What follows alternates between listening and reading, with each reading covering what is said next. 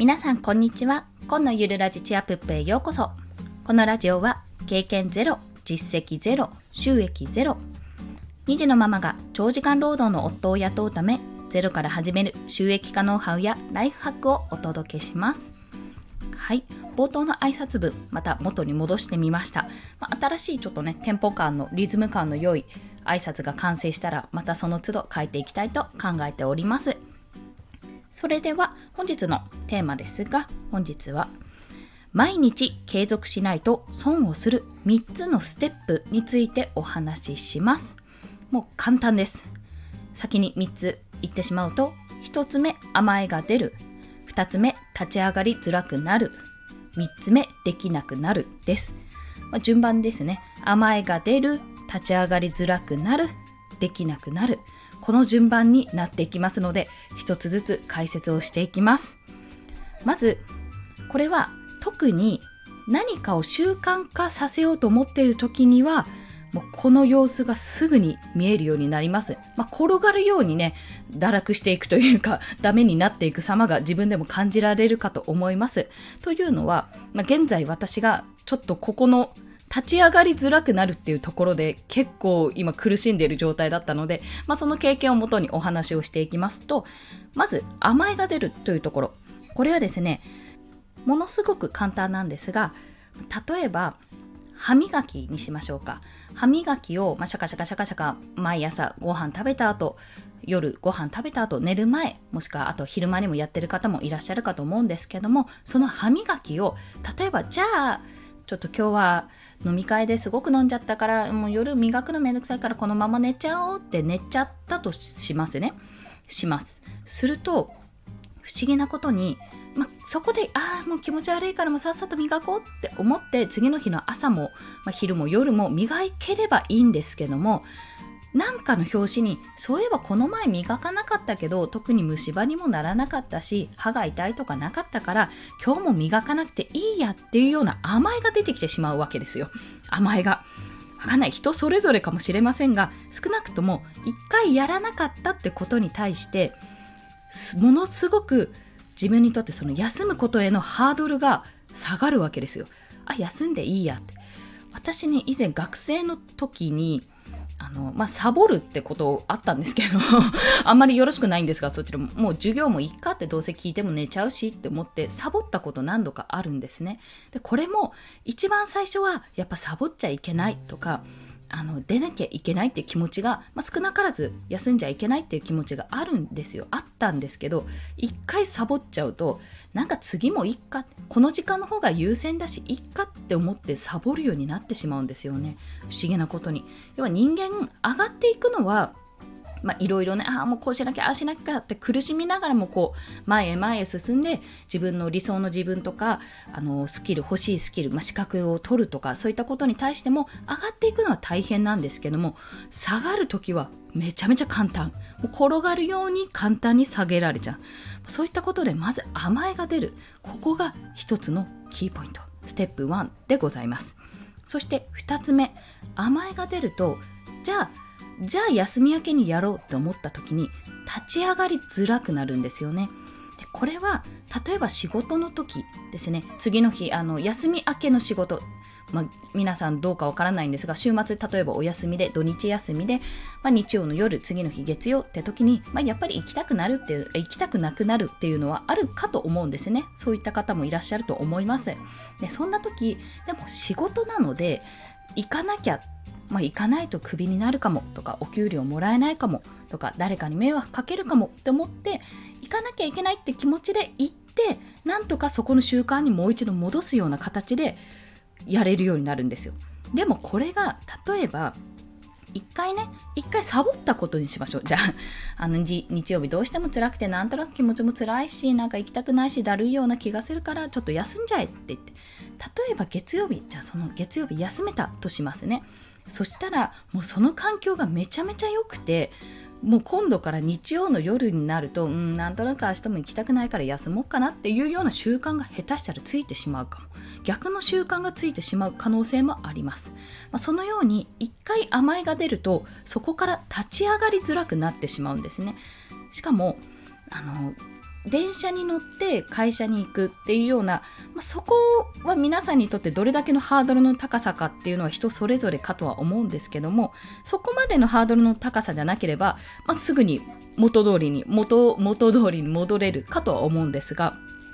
私今回一回ちょっと収録をしなかったんですよ。昨日ですね4月18日に収録をしないであのそのまま寝たんですけどもちょっと外に出ていたというのもありまして収録するタイミングがなかったというところでやったんですが今日この音声配信音声の収録をするのにまずネタが降りてこない。何を話したらいいかわからないというところとあと話しながらこう原稿も作ってさあいざ話すぞって思って話してるのに何にも言葉が出てこなくなるっていうことになってるんですね。これは4ヶ月間ね私が音声配信を続けてきたのにもかかわらず1回休んだだけでここまでスタートダッシュが切れなくなる立ち上がりづらくなってしまうっていうところなんですよ。4ヶ月といったら人の人が何かを習慣づけるのにはだいたい90日ぐらいかかるというふうに言われているので、まあ、その90日間は優に超えているわけなんですよ。でしかもあの産後ですね出産した後の1週間もないか5日間ぐらいはあの病院の中で収録もできなかったので、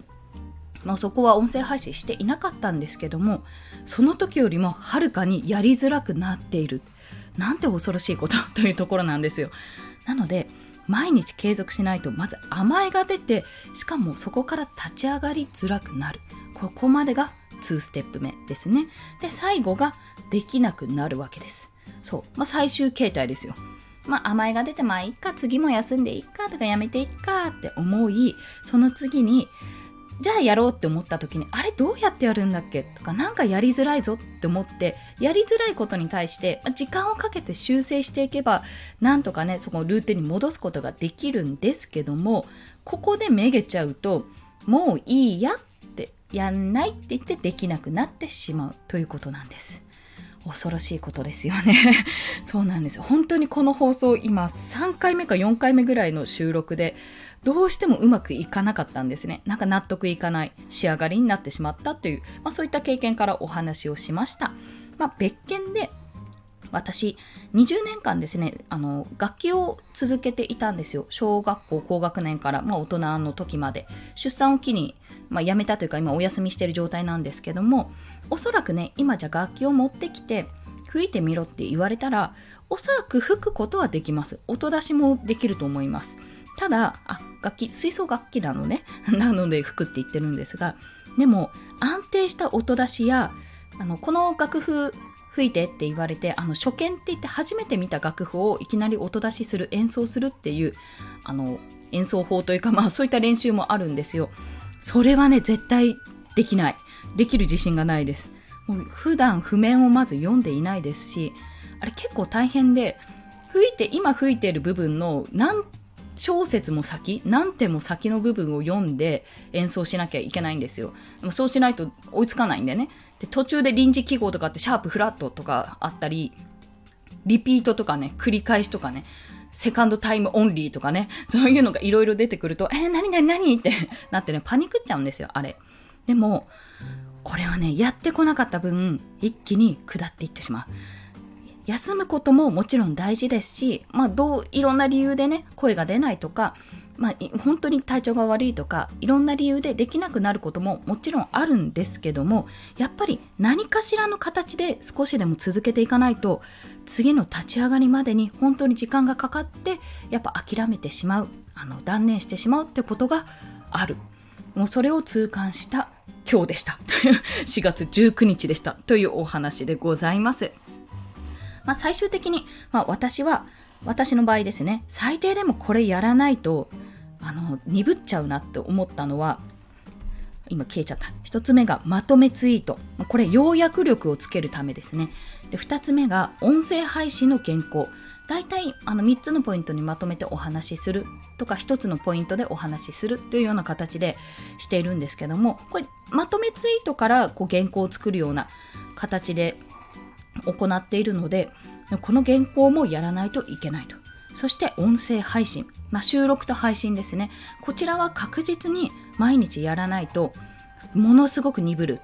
特に配信はあの会話をしてね日常会話をしていればやっぱりその分ね日常的に皆さん会話をしていると思うのでそういった意味ではある意味あのしてるんですよ。収録のための声出しっていうのはしているんですが何かを伝える情報を伝えるまとめて伝える分かりやすく伝えるというようなこういった形での会話なんか話すですね。話すことはこの皆さんも今お分かりの通りに全然言葉が出てこなくて喋れなくなるのでこれは絶対やらないといけない。そう感じた日でございました。はい。ということで今日の合わせて聞きたいなんですがもうこれは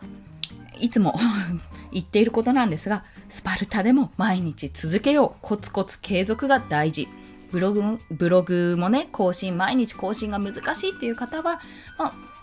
私ブログを毎日更新するコツっていう記事も書いているんですよ。もう私今できてないんですけども書いていて、まあ、そちらもちょっと合わせて聞きたいのリンクに貼っておくんですが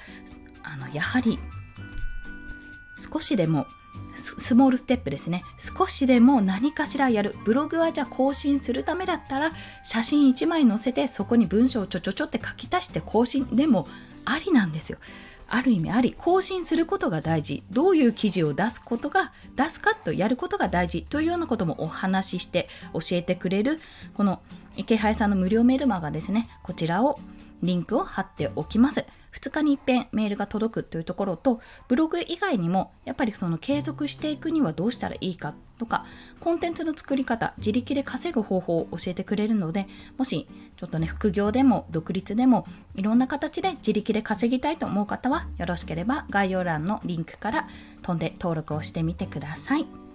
はい。それでは今日もお聴きくださりありがとうございました。コンでした。ではまた。